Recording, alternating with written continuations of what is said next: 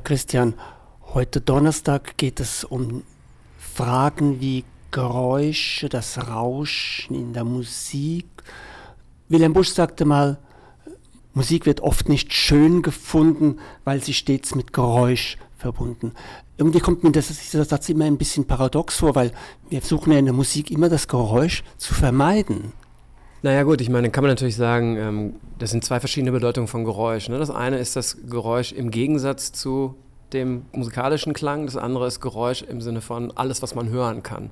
Und da fällt mir dann wieder Kant ein, der ein Problem mit der Musik hatte und der also tatsächlich in, in der Kritik der Urteilskraft schreibt, dass das Problem bei der Musik ist, ähm, dass man eben seine Ohren nicht zumachen kann und dass deswegen eben auch derjenige, der es eigentlich gar nicht hören möchte, dadurch belästigt wird. Und ähm, man weiß äh, heute, dass er ein Problem mit seinen Nachbarn hatte, die immer äh, Musik gemacht und gesungen haben und dass er das furchtbar genervt hat. Also insofern deswegen mit Geräusch verbunden. Also sie ist halt Geräusch ist halt nichts, was man sozusagen im Rahmen halten kann, was man, von dem man sich abwenden kann und dann ist es nicht mehr da für einen, sondern das ist das, was irgendwie reindringt und durchdringt, außer man baut schalldichte Räume, die es ja noch nicht so furchtbar lange gibt. Das ist das Problem mit der Musik. Ne? Das ist natürlich auch ihre Stärke.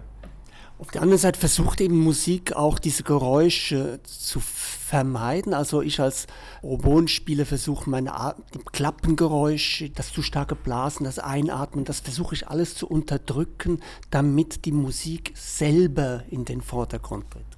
Ja, ja, das ist eben genau die, die Idee einer Musik, deren sozusagen Nicht-Weltlichkeit und ähm, über- oder Jen Überweltlichkeit oder Jenseitigkeit man schon darin äh, sehen kann, dass sie versucht, alles, was an Materialität und äh, was an die tatsächliche körperliche äh, Anstrengung der Klangerzeugung erinnert, möglichst auszutreiben. Und das ist dann in der Regel eben Rauschen und Geräusch. Ne? Also das äußert sich als Rauschen und Geräusch. Also die Tatsache, was du jetzt da beschreibst, bei Blasinstrumenten, bei Seiteninstrumenten ist es ja genauso. Also so, dass, dann hört man plötzlich, dass da Pferdehaare auf Darm kratzen oder dass Luft durch ein Rohr geblasen wird, das mit Klappen verschlossen wird. Und das ist das, was, was eben sozusagen das ganz manifest Materielle an der Sache ja ausmacht, dass da tatsächlich Menschen sitzen und das Zeug produzieren und nicht irgendwie äh, aus den Sphären zu uns äh, herabkommt.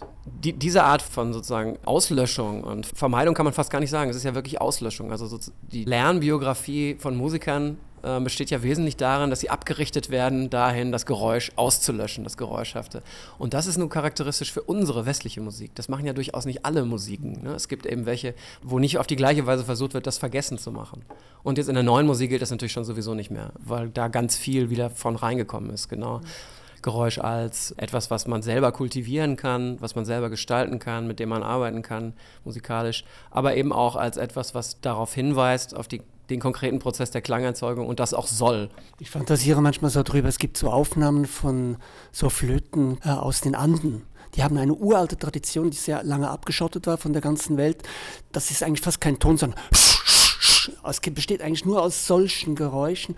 Und ich fantasiere manchmal darüber, was wäre wohl für eine Musiktradition draus geworden, wenn das sich groß ausgebaut hätte, quasi in einem symphonischen Rahmen. Das wäre eine völlig andere Klangwelt geworden. Bestimmt. Ich, die Frage ist halt, ob es das äh, getan hätte oder ob es das hätte tun können. Also, weil dieses äh, Auslöschen des Rauschens und das Setzen auf Ton und auf Verhältnisse ermöglicht es ja, große, komplexe Systeme zu bauen mit präzisen Differenzen, mit denen dann gearbeitet werden kann, auf eine Weise, die eben wahnsinnig elaboriert ist und die, die eben über Jahrhunderte kultiviert worden ist. Boulez sagte mal so im Gespräch, als ich ihn fragte, ja, wieso er so selten Geräusche in seiner Musik verwendet. Und da sagte er, ja, mit Geräuschen kann man keine Hierarchien herstellen, keine Skalen. Äh, man kann keine Ordnung herstellen und damit kann ich nicht komponieren. Ja, genau, das, das ist das Problem. Ne? Und das verrät natürlich ein äh, bestimmtes, äh, sehr spezifisches Verständnis von dem, was Komponieren heißt, nämlich eben rationale, greifbare Ordnungen produzieren.